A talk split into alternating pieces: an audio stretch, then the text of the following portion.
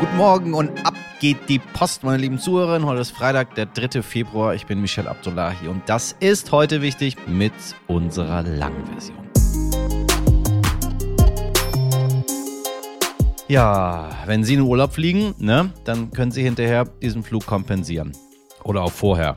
Also kann man ja sicher durchklicken so ein bisschen. Wollen Sie diesen Flug kompensieren, dann zahlen Sie so und so viel an uns und dann pflanzen wir für Sie Bäume. Ne? Das Geld wird dann für ökologische Projekte verwendet, um das ausgestoßene CO2 auszugleichen. Dabei ist es ja egal, wo auf der Welt Sie Ihr CO2 ausgleichen, denn die Erde profitiert insgesamt. Also, ob wir jetzt nun von hier bis nach Kanada fliegen und dann ein paar Bäume, weiß ich nicht, in Indonesien pflanzen. Hilft. Genauso machen das auch Unternehmen. Die kaufen dann sogenannte Zertifikate auf und gleichen damit ihr CO2 aus, das bei der Produktion entsteht. Solche Zertifikate verkaufen sogar die Vereinten Nationen. Ne? Seriös, seriös, seriös. Ja, doch so gut der Ruf der UN auch ist, so dubios ist diese Zertifikatbörse. Benedikt Dietsch vom Recherchenetzwerk Flip hat zusammen mit der Wirtschaftswoche herausgefunden, dass dort gegen einige Prinzipien des Zertifikatshandels verstoßen wird. Gleich spreche ich mit ihm über dieses Freikaufen im Allgemeinen und was genau bei der UN alles so schief läuft. Ein wirklich interessantes Gespräch über ja so ziemlich alles, was der Mensch falsch machen kann und auch macht. Zuerst das Wichtigste in aller Kürze. Wir starten mit guten Nachrichten. Die Inflationsrate im Euroraum ist zum Jahresbeginn stärker gefallen als gedacht auf 8,5 Prozent. Ja, wenn sie vorher auf, weiß ich nicht, 100 war, dann hört sich natürlich 8,5 ganz wunderbar an. Im Dezember war die Inflationsrate noch deutlich höher, nicht bei 100, sondern bei 9,2. Im Oktober sogar bei einem Rekordwert von 10,6. Der aktuelle Wert ist aber immer noch zu hoch. Noch sei man nicht am Ziel, sagen die Euro-Währungshüter um die Präsidentin der Europäischen Zentralbank Christine Lagarde. Deshalb will die EZB die Zinssätze im März um weitere 0,5 Prozentpunkte anheben, zum fünften Mal in Folge. Damit liegen die Zinssätze bei 2,5 bis 3,25 Prozent, so hoch wie zuletzt im November 2008. Die EZB bewegt sich auf demselben Niveau wie die Bank of England, die ebenfalls eine Zinserhöhung von 0,5 Prozent bekannt gab. Die amerikanische Notenbank beließ es bei einer Mini-Zinserhöhung um 0,25 Prozentpunkte, liegt aber insgesamt auch höher als hier bei uns auf dem europäischen Kontinent. Das Einzige, was nicht wieder fällt, das sage ich Ihnen, das sind die Preise für Döner. Die bleiben ab jetzt immer so hoch. So kann man nun auch die Tatsachen verdrehen. Kreml-Chef Wladimir Putin war gestern beim Festakt in Wolgograd, dem ehemaligen Stalingrad, um den Jahrestag des Sieges der Roten Armee über die Wehrmacht zu feiern. Dabei äußerte er sich zum ersten Mal öffentlich seit der Entscheidung Deutschlands, Panzer an die Ukraine zu liefern. Wie schon in anderen Reden stellte er absurde Behauptungen auf und sagte unter anderem, Russland werde wieder von deutschen Panzern bedroht. So propagandistisch kann man von der Tatsache ablenken, dass Russland in die Ukraine einfach einmarschiert ist und die Bedrohung eben nicht umgekehrt stattfindet. Abgesehen davon beginnt heute der EU-Ukraine-Gipfel in Kiew. Gleich ein ganzes Team von Kommissionsmitgliedern rund um Ursula von der Leyen ist angereist. Es soll unter anderem um einen möglichen EU-Beitritt der Ukraine gehen. Heute beginnt der Hessengipfel, bei dem Bundesinnenministerin Nancy Faeser ihre Kandidatur als Spitzenkandidatin für die SPD bei der Landtagswahl in Hessen offiziell bekannt geben wird, denn sie will hessische Ministerpräsidentin werden. Gestern hatte sie ihre Kandidatur im Interview mit dem Spiegel angekündigt. Bis zu den Wahlen im Herbst will sie erstmal Bundesinnenministerin bleiben und wird bei einer Niederlage wahrscheinlich in Berlin bleiben können. Darauf hat sie sich nach Medienberichten mit Kanzler Olaf Scholz verständigt. Das sehen einige aus der Opposition, aber auch Kolleginnen der Koalitionsparteien kritisch, denn so ein Wahlkampf erfordert viel Aufmerksamkeit. Faeser gilt als einzige aussichtsreiche Kandidatin der SPD in Hessen. Allerdings ist ihr Wahlsieg noch lange nicht ausgemacht. Denn in aktuellen Umfragen lag die Partei kurz hinter der CDU und gleich auf mit den Grünen. Der norwegische Staatsfonds ist eine Art Vorbild für die geplante Aktienrente in Deutschland, an deren Konzept Bundesfinanzminister Christian Lindner arbeitet. Dieser Staatsfonds hat letztes Jahr 150 Milliarden Euro an Wert verloren. Das ist viel, klingt aber schlimmer, als es ist. Nur tun viele Deutsche sich sowieso nicht leicht mit dem Aktienmarkt. Ja, hätte man gestern Tech-Aktien gekauft. Also, also, wenn überhaupt Geld übrig ist, packen die meisten das gerne aufs Sparbuch, so wie früher oder am liebsten noch als Bargeld unters Kopfkissen. Ja, das ist Deutschland. Aber nicht mehr ganz so. Wir tun den Deutschen ein bisschen Unrecht damit. Die Jüngeren, auch die Älteren. Viele, viele sind mittlerweile anders. Ich sehe, wie viele Menschen die ganze Zeit mit ihrem Handy bezahlen. So. Das, was ich aber vorher gesagt habe, das klingt fies, aber die Statistik gibt mir recht. Mein Wunschdenken stimmt nicht ganz. Im Jahr 2022 haben laut dem Deutschen Aktieninstitut 18,3 Prozent der Bevölkerung Aktien besessen, also Anteilsscheine von Unternehmen oder Fonds. Zum Vergleich in den USA waren 2020 laut der Neuen Zürcher Zeitung über 50 Prozent. Und nun sollen Teile der Rente in Aktien investiert werden. Ja, und das ist eigentlich dringend notwendig, denn die Gesellschaft wird immer älter, es gibt immer mehr RentnerInnen und immer weniger Leute, die einzahlen. Wenn aber sowieso schon eine gewisse Angst da ist, sich überhaupt mit dem Thema zu beschäftigen, helfen Nachrichten wie die aus Norwegen nicht. Deshalb habe ich die Finanzjournalistin Nadine Oberhuber vom Wirtschaftsmagazin Kapital heute hier, eine Fachfrau für die Aktienrente, die alles mal erklärt und einordnet. Liebe Nadine, für all die, die jetzt in Panik sind, dass der Staat das gesamte Geld hier verjubelt oder verzockt oder was auch immer. Der norwegische Staatsfonds hat 150 Milliarden Euro verloren in 2022. Wofür ist dieser Fonds da und was heißt das überhaupt? Der norwegische Staatsfonds ist im Prinzip sowas wie der Fonds des norwegischen Finanzministeriums, so kann man das sagen. Der setzt sich zusammen einerseits aus einem Pensionsfonds, da fließen die Sozialbeiträge Norwegens rein, und andererseits äh, ist es auch ein Ölfonds. Ähm, das heißt, Norwegen verdient ja sehr viel Geld mit seinem Öl und seiner Ölförderung, und da spült natürlich viel Geld in die Staatskasse, und einen Teil dieses Geldes und dieser Einnahmen legt der Staat am Kapitalmarkt an für seine Bürger. Ähm, das heißt, er kauft also Aktien davon, er kauft auch sehr viele Anleihen davon. Insgesamt legt der norwegische Staat so in ungefähr 77 Ländern an. Und das Ganze soll ähm, ein bisschen als Versicherung dienen für die künftigen Generationen. Also für die Generationen, die nicht mehr von der Ölförderung leben können, weil das Bohren nach Öl ja jetzt irgendwann mal aufhören wird. Ähm, und die sollen dann davon profitieren, dass das Geld der Vorgängergenerationen am Kapitalmarkt Rendite erwirtschaftet hat und Erträge erwirtschaftet hat und dann eben die Einnahmen der Rentner und der Norweger ein bisschen verbessern kann. Das ist kurz gesagt der Sinn des norwegischen Staatsfonds. Äh, ja, wie schwer sind da jetzt eigentlich diese Einbrüche? Man kann es so sagen, also die Kurse sind im letzten Jahr um ungefähr 14 Prozent gesunken der norwegischen äh, Anleihen und Aktien, die in diesem Staatsfonds stecken. Und äh, das war ein Rekordverlust. Da müssen wir jetzt gar nicht drum reden, weil 2022 war äh, eines der schwächsten Jahren in der Börsengeschichte überhaupt und tatsächlich auch das schwächste Jahr bisher von dem norwegischen Staatsfonds. Man muss aber auch dazu sagen, dieser Staatsfonds ist insgesamt ungefähr 1,2 Billionen Euro schwer. Also umgerechnet, das sind 1200 Milliarden Euro, die in diesem Fonds liegen. Äh, da kann man natürlich sagen, da sind 150 Milliarden Euro zwischenzeitlicher Verlust gar nicht mehr ganz so viel, wie man eigentlich erstmal denken könnte. Man sieht das auch ganz schön an einem Chart. Also wenn man sich den Kursverlauf des norwegischen Staatsfonds ansieht, dann ist eigentlich dieser Verlust vom letzten Jahr im Moment nur ein relativ kleiner Knick. Und was sagen wir Finanzjournalisten dazu? Warum ist das eigentlich gar nicht so schlimm? Ähm, es ist eben wirklich hoffentlich nur ein kurzfristiger Effekt. Denn man hat ja auch schon gesehen, dass im Januar die Kurse an den Weltmärkten von Aktien und Anleihen auch wieder wahnsinnig angestiegen sind. Ein Teil dieses Verlustes dürfte also mittlerweile wieder ausgebügelt sein. Und als Langfristanleger sagt man ja auch immer, die Kurse werden langfristig schon weiter nach oben gehen, wenn die Wirtschaft wieder anzieht und wenn die Produktivität der Wirtschaft bleibt bleibt. Also von daher dürfte das hoffentlich nur eine kurzfristige Delle sein. In Deutschland schaut man schockiert auf diese Zahlen, weil die Bundesregierung auch an einer Aktienrente arbeitet. Deshalb erstmal grundsätzlich, was ist eine Aktienrente? Ja, der deutsche Staat und die deutsche Regierung, die basteln tatsächlich auch an einer Art Staatsfonds. Ähm, das heißt im Moment die Aktienrente. Und man stellt sich das so vor, also da soll das Geld des Staates und das Geld der Bürger, also Steuergelder und eventuell auch Sozialbeiträge, die sollen auch in einen großen Fondstopf fließen und das Geld soll dann ebenfalls am Kapitalmarkt angelegt werden. Ähm, das könnte man natürlich genauso gut in Aktien tun, am besten in Aktienindexfonds, wie es immer heißt, also die berühmten ETFs, weil die eine sehr gute gute Gelegenheit sind, breit am Kapitalmarkt zu investieren und auch relativ kostengünstig. Aber man muss wirklich dazu sagen, also die deutsche Aktienrente, die gibt es so noch nicht. Äh, es gibt aber bisher ziemlich viele Pläne, die da kursieren.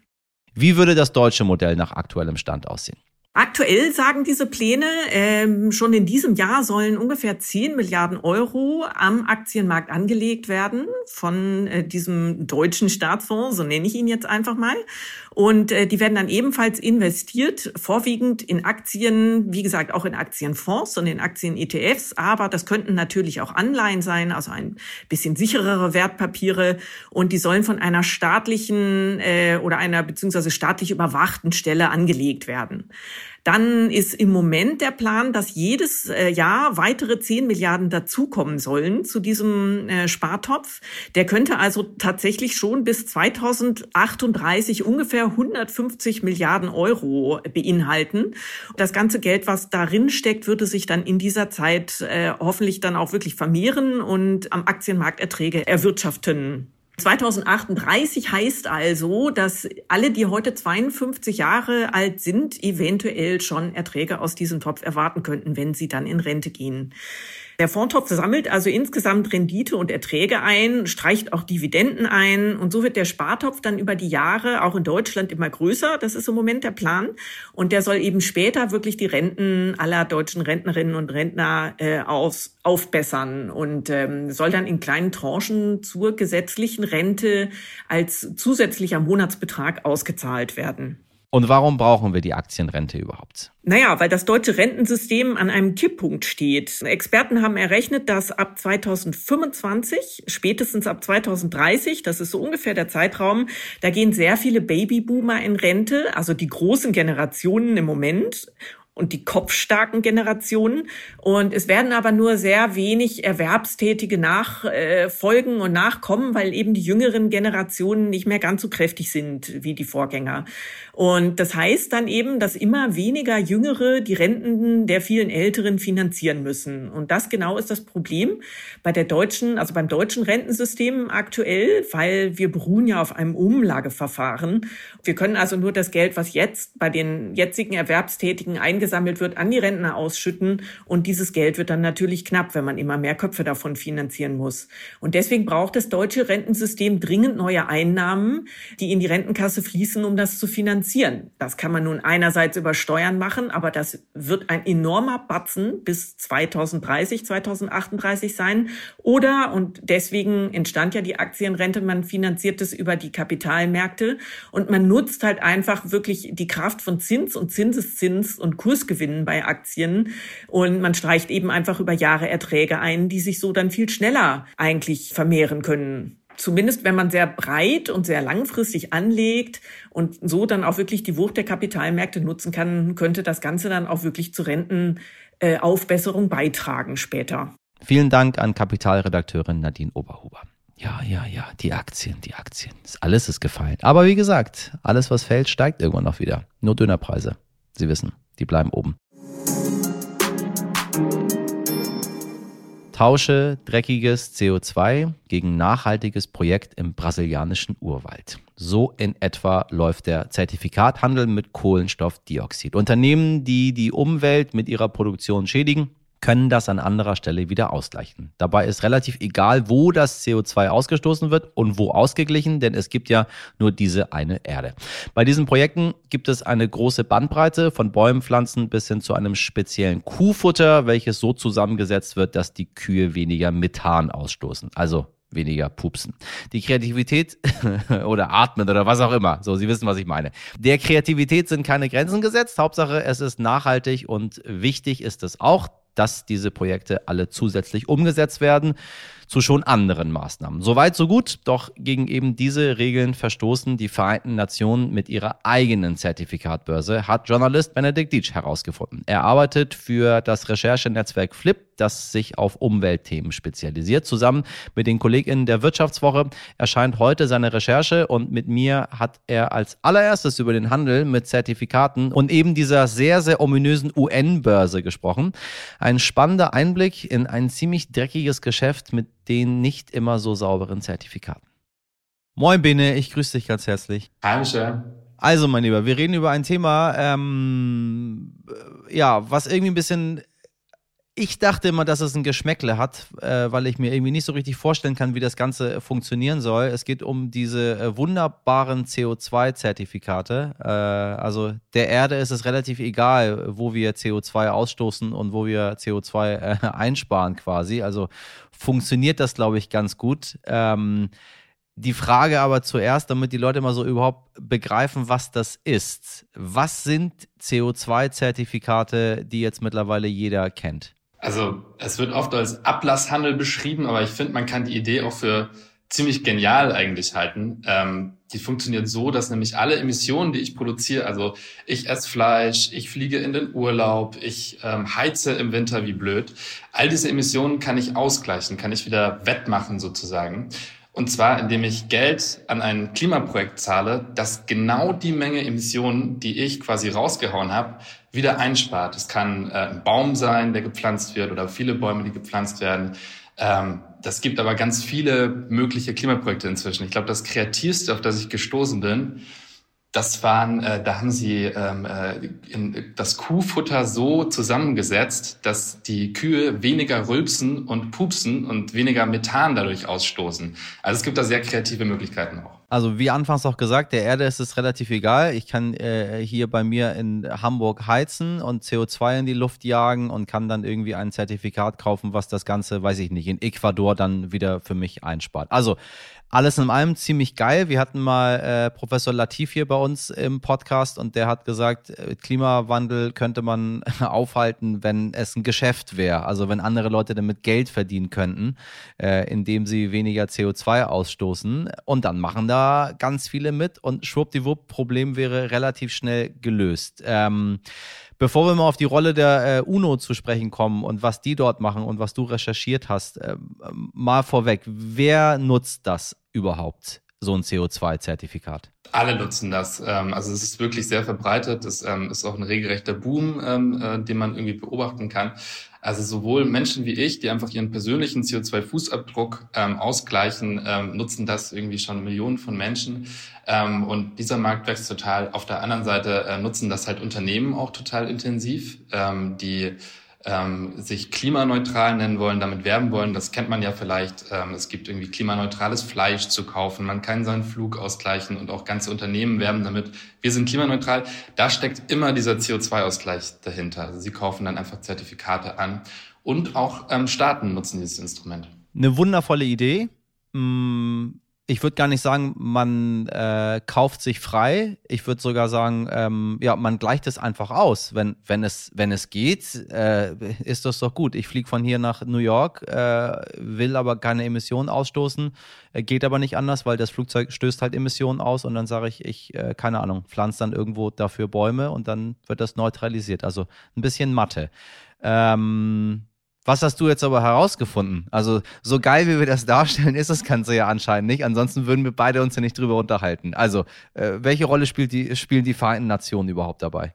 Also die Vereinten Nationen haben ähm, in der Geschichte des CO2-Ausgleichs, glaube ich, eh eine extrem krasse Rolle. Ähm, die haben das System quasi maßgeblich geprägt und mit aufgebaut. Ähm, was ich jetzt konkret ähm, herausgefunden habe, ist, ähm, die UN betreibt einen Online-Shop, ähm, wo Menschen wie du und ich, aber auch Unternehmen äh, besonders günstig, also wirklich wahnsinnig billig für ein paar Cent pro Tonne ähm, CO2, bei anderen Anbietern kostet das so mehrere Euro, ähm, ihre Emissionen ausgleichen können. Also da kann man CO2-Zertifikate in einem Shop von den UN kaufen, was ja schon etwas skurril für sich ist. Ähm, und auf diesen Shop äh, sind wir im Zuge der Recherche gestoßen hier bei äh, Flip und, und der Wirtschaftswoche und ähm, haben uns gefragt, warum ist das so günstig und, und was, was, was ist das eigentlich überhaupt? Und ähm, was jetzt am Ende der Recherche als Ergebnis steht, ist, dass ähm, die UN einfach wirkungslose Klimazertifikate teilweise verkauft, vertreibt, ähm, auf dem Shop anbietet und ähm, äh, wahrscheinlich sehr, sehr, sehr, sehr viele wirkungslose Unmengen von Zertifikaten ähm, im Umlauf sind, die von den UN stammen. Ich meine, dann geht es wieder doch um das schlechte Gewissen. Ich stelle mir da jemanden vor, der sagt, ich möchte mir irgendwie ein bisschen was von der Seele kaufen. So, ich, äh, ich möchte nicht so viel ausstoßen. Ich möchte meinen Beitrag dazu leisten, dass irgendwie die Erde nicht kaputt geht. So, dann gibt's die Vereinten Nationen, da habe ich Vertrauen zu. Das ist die UNO. So, die machen gute Sachen. Die haben, weiß ich nicht, das Flüchtlingshilfswerk und die haben das Kinderhilfswerk und die, die, das halt die, sind die Vereinten Nationen. Die haben einen Online-Shop. So, was ich ehrlich gesagt auch bedenklich finde. Und da verkaufen sie nicht irgendwelche UN-Logos und T-Shirts Save the World, sondern da gibt's CO2-Zertifikate. Da gehe ich rauf. Ach, die sind ja ganz günstig. Da kaufe ich ein paar mehr davon.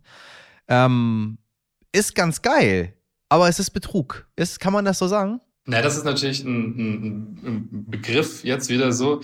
Ähm, aber ja, also es gibt, also es, es, gibt Experten, die sagen, dass da ganz klar eben die Öffentlichkeit auch getäuscht wird. Ähm, es ist ja wirklich so, ich vertraue der UN ja als normaler Mensch. Ne? Also ich gehe auf diesen Shop und denke mir, ja klar, wenn die UN das macht, dann ist das gut. Ähm, das trägt alles das UN-Siegel. Ähm, und ich, ich denke mir da nicht, ähm, wenn ich schon mal, vielleicht habe ich ja schon mal einen Bericht gelesen, mh, hm, CO2-Kompensation nicht so geil, ähm, aber man muss gucken, wem man vertrauen kann und der UN vertraue ich ja auf jeden Fall. Ne? Das war auch am Anfang der Recherche ähm, so ein bisschen der Ausgangspunkt. Ähm, ich habe dann ein ganz konkretes Projekt mir angeschaut, einen Staudamm in Brasilien, den ich da ähm, ähm, durchgecheckt habe, mit mehreren Experten ähm, Dokumente ausgewertet habe und auch dann ähm, zum Staudamm nach Brasilien gefahren bin. Und ähm, das, das Ding ist, es gibt, das muss man, glaube ich, einmal verstehen, um, um das Ganze zu verstehen. Das ist ein bisschen kompliziert, aber es gibt eine goldene Regel der Kompensation sozusagen. Ne? Und die lautet, das Projekt, das Klimaprojekt muss zusätzlich sein. Es darf also nur gemacht werden wegen dieser CO2-Zertifikate, weil Leute wie du und ich da Geld hingeben. Die argumentieren quasi, wir können diesen Staudamm nur bauen, wenn wir halt ähm, Geld von der UN quasi da, dafür bekommen, sonst können wir den gar nicht bauen. Und nur dann hilft es ja dem Klima, weil es irgendwie Kohlestrom ersetzt. Ähm, jetzt ist es so, dass dieses Unternehmen, das diesen Staudamm dann betrieben hat, in der ganzen Region schon, ich glaube, zwölf Wasserkraftwerke betreibt. Ähm, und da war natürlich die Frage, warum brauchen Sie für das ähm, jetzt Zertifikate? Und am Ende haben die dann auch ähm, eingestanden, dass sie diesen Staudamm so oder so gebaut hätten im Gespräch. Ähm, und das ist, klingt irgendwie erstmal so, oh, okay, sie haben das nur irgendwie jetzt so gesagt, aber es ist tatsächlich, die Auswirkung ist krass. Das bedeutet nämlich, dass jedes Zertifikat, das von diesem Projekt verkauft wurde, unwirksam ist, dem Klima nicht hilft und ähm, es ist kein Einzelfall. Also ich habe mit Experten geredet, es gibt Studien, es gibt Auswertungen, das ist auch schon teilweise seit längerem bekannt dass ähm, diese, dass die UN ein riesiges Problem damit hat, dass ganz, ganz, ganz, ganz viele solcher unwirksamen Klimazertifikate mit dem UN-Siegel im Umlauf sind, teilweise von Unternehmen genutzt werden, ähm, teilweise von die, die, die Bundesregierung zum Beispiel hat in der Vergangenheit auch mal ihre Flüge mit derartigen ähm, UN-Zertifikaten ausgeglichen. Also das ist in der Welt und du kriegst das nicht mehr eingefangen. Ah, ein bisschen geil, dass die, dass die UNO äh, wertloses Zeugs verkauft und das irgendwie, ich muss ehrlich sagen, alle drauf reinfallen es äh, wenn, wenn ich dir so zuhöre, muss ich irgendwie sofort an die FIFA denken. Das hört sich alles für mich wieder an nach Korruption. Da wird in Brasilien ein Staudamm gebaut. Ähm, die bekommen Geld von der UNO. Äh, die Bundesregierung in Deutschland äh, ahnungslos zahlt das Ganze. Und dann kommt äh, ähm, äh, Benedikt Dietsch von Flip und denkt sich, warte mal, da stimmt irgendwas nicht. Also ist, so kann man das zusammenfassen, ne? Also warum die, warum die UN das ähm, nicht ändert oder so, oder ob das, ob das wirklich, ob da Korruption dahinter steht, das weiß ich nicht. Ähm, es ist aber so natürlich, die UN ist ja kein ähm, Unternehmen, wo jetzt ein äh, Typ sitzt, der sagt, ich will jetzt äh, wirklich vorsätzlich betrügen und Kohle machen. Ähm, die UN ist ja ein, ein riesiger, ähm, ein, ein riesiger Zusammenschluss, ähm, ein riesiger Apparat, in dem halt ganz viele Einzelinteressen drin sind. Also da sitzen die Nationen dann auch in einem Gremium, das diesen ähm, Zertifikatehandel sozusagen überwacht, ähm, haben da Vertretungen drin und die wollen natürlich das am Laufen halten, weil die Nationen natürlich davon profitieren. Also wenn Staudämme in Brasilien mit diesen Geldern gefördert werden, dann würde Brasilien ja nicht sagen so, nö, das Geld wollen wir nicht mehr, weil ähm, wir können das ja auch ohne diese Gelder machen, sondern natürlich sagen sie, versuchen sie immer zu argumentieren, nee, nee, das Geld muss weiterfließen, so, wir können das nicht ohne. Ähm, deswegen, wahrscheinlich ist es ein bisschen komplizierter, wie es immer so ist. Ähm, aber ähm, klar, also am Ende steht halt da einfach die UN und verkauft oder bietet im Shop Zertifikate an, die nicht wirksam sind und ähm, Menschen wie du und ich können das nicht einschätzen. Ich meine, das geht ja noch weiter. Es ist ja nicht, die, nicht nur äh, die UN. Wir haben jetzt gerade die Recherche auch von den Kolleginnen von der Zeit und vom Guardian äh, von vor ungefähr so zwei Wochen. Die haben eine ähnliche Recherche zu anderen Organisationen veröffentlicht, die auch CO2-Zertifikate verkaufen, ähm, die auch überhaupt nicht funktionieren. Ähm, und jetzt sitze ich hier und denke mir, ach ja, das nächste Mal klicke ich, wenn ich dann irgendwie äh, irgendwo hinfliege, dann nicht mehr auf äh, CO2 kompensieren. Das ist irgendwie auch nicht richtig. Also die Frage ist, hast du bei der Recherche herausgefunden, oder was ist dein Gefühl? Ist das ganze System dahinter Murks, weil alle äh, Geld machen wollen damit und dann halt nichts einsparen? Ja, also es ist wirklich Wahnsinn eigentlich. Ich habe mit ähm, zum Beispiel mit vielen Experten gesprochen, die das ähnlich gesagt haben, aber besonders krass hat ähm, eine Expertin in den USA ähm, ähm, formuliert, Barbara Hayer. Ähm, die habe ich in Berkeley besucht und mit ihr ein langes Interview geführt und sie ist seit 20, 30 Jahren dabei, diese Zertifikate zu untersuchen. Nicht nur bei den UN, auch in, in, in anderen ähm, Organisationen. Ähm, und sie sagt, das ist frustrierend. Es ist wirklich frustrierend. Sie veröffentlicht ein Paper nach dem anderen seit 20 Jahren, weist auf die schlechte Qualität der Zertifikate hin, auf die Probleme im Regelwerk und so weiter und so fort. Alle Sachen, die dazu führen, dass so viel unwirksame Zertifikate den Markt überschwemmen. Und sie sagt, es ändert sich nichts. Und sie sagt, dass Sie ist inzwischen so weit, ähm, auch wenn sie die Grundidee für gar nicht so schlecht hält, dass sie sagt, wir müssen aufhören zu kompensieren. Das System ist kaputt, es ist gescheitert. Ähm, es kann natürlich Projekte geben und es gibt sie wahrscheinlich auch ähm, äh, ganz viele Projekte, die gut sind, die wirklich CO2 einsparen, wo Menschen dahinter stehen, die wirklich es ernst meinen sozusagen. Ähm, aber du kannst es als Einzelner nicht einschätzen, was jetzt gut und was schlecht ist. Es ist einfach du, du, ich habe hier mehrere Monate gebraucht und äh, vor Ort in Brasilien recherchiert, um das da rauszufinden. Ja. Ähm, es ist nicht möglich. Das heißt, der Markt ist überschwemmt, das System ist kaputt ähm, aufgrund unwirksamer Zertifikate und ähm, es, es, es, es gibt keine, keine Hoffnung laut der Experten, dass das in absehbarer Zeit sich komplett ändern wird. Ich erinnere mich an eine Recherche von den Kollegen vom NDR, die mal nach diesen ganzen Abermillionen Bäumen gesucht haben, die irgendwo in Äthiopien gepflanzt werden. Äh, die entweder waren die nicht da oder die wurden gepflanzt und keiner hat sie gegossen und dann waren sie auch wieder weg. So. Ähm, nichtsdestotrotz haben wir den Klimawandel. Äh, wir wissen, dass wir zu viel CO2 ausstoßen, insbesondere wir hier in den, in den westlichen Industrienationen. Ähm, und die müssen wir kompensieren. Also wir werden nicht drum herum kommen. Und äh, alle sagen eigentlich unisono, es ist die beste Möglichkeit. Also Plus und Minus und am Ende guckt man, dass man auf Null kommt. Äh, bei Flip habt ihr ja immer ganz wunderbare Ideen am Ende. Ihr prangert ja nicht immer nur an und sagt doof, doof, böse, böse, sondern ihr gebt am Ende ja noch, ein, noch irgendeinen Handlungshinweis, dass man sich irgendwie verbessern kann. Also ähm, was mache ich denn jetzt? Wenn ich jetzt einfach gerne nach Los Angeles fliegen möchte, weil ich das will. Äh, und ich möchte aber kein CO2 äh, oder ich möchte kompensieren. Was, was kann ich denn tun, um dem, dem, dem Klima tatsächlich weniger zu schaden? Ja, ist ein bisschen lustig. Ich habe diese Frage jedem Experten gestellt, mit dem ich gesprochen habe, jedem Brancheninsider ähm, und auch mir natürlich die ganze Zeit. Keiner konnte mir sie abschließend beantworten. Es ist wirklich ein Riesenproblem gerade. Es gibt ein paar Ideen, ähm, wie man es machen könnte.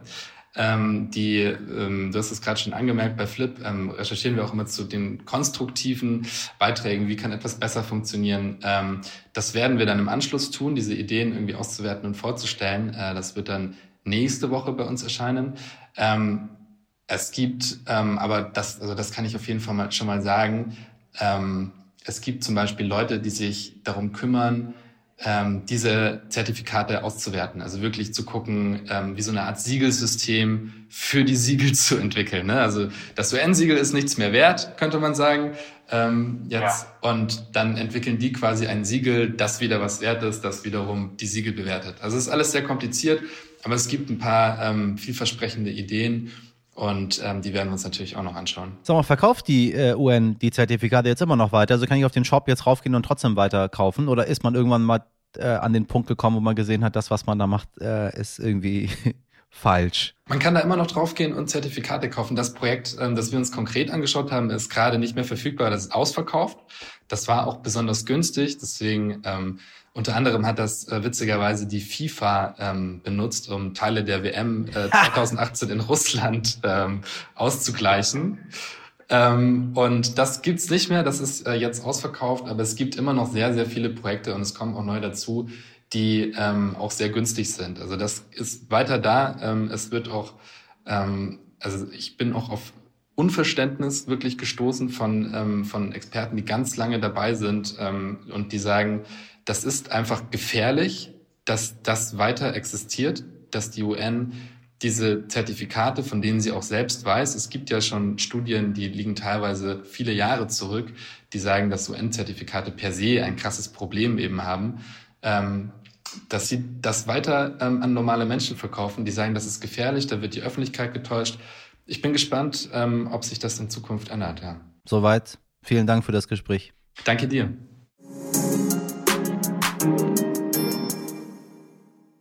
So schnell ist eine Woche heute wichtig wiederum. Wir starten in das Wochenende und wenn Sie einen Ausflug mit dem Flieger oder dem Bus geplant haben oder mal wieder ein bisschen Kleidung online shoppen, einfach nochmal überlegen, ob das wirklich sein muss oder einfach ein bisschen weniger furzen, meine Damen und Herren. Das hilft, sage ich Ihnen. Also nicht so viele Bohnen essen. Oder Sie gucken, ähm, ob bei dem Häkchen, den man gegen das schlechte Gewissen und für den CO2-Ausgleich setzt, wirklich alles mit rechten Dingen zugeht. Wenn Sie noch Fragen haben oder Ihre Meinung mit uns teilen wollen, schreiben Sie uns gerne an heute wichtig In der Redaktion heute für Sie im Einsatz Mirjam Bittner, Dimitri Blinski, Laura Chapo und Jennifer Heinzel. Produziert wurde diese Folge von Andolin Sonn. Und damit wünsche ich Ihnen ein wunderschönes Wochenende. Machen Sie was draus. Wir hören uns am Montag wieder. Bis dahin alles Gute, Ihr Michel Abdullahi.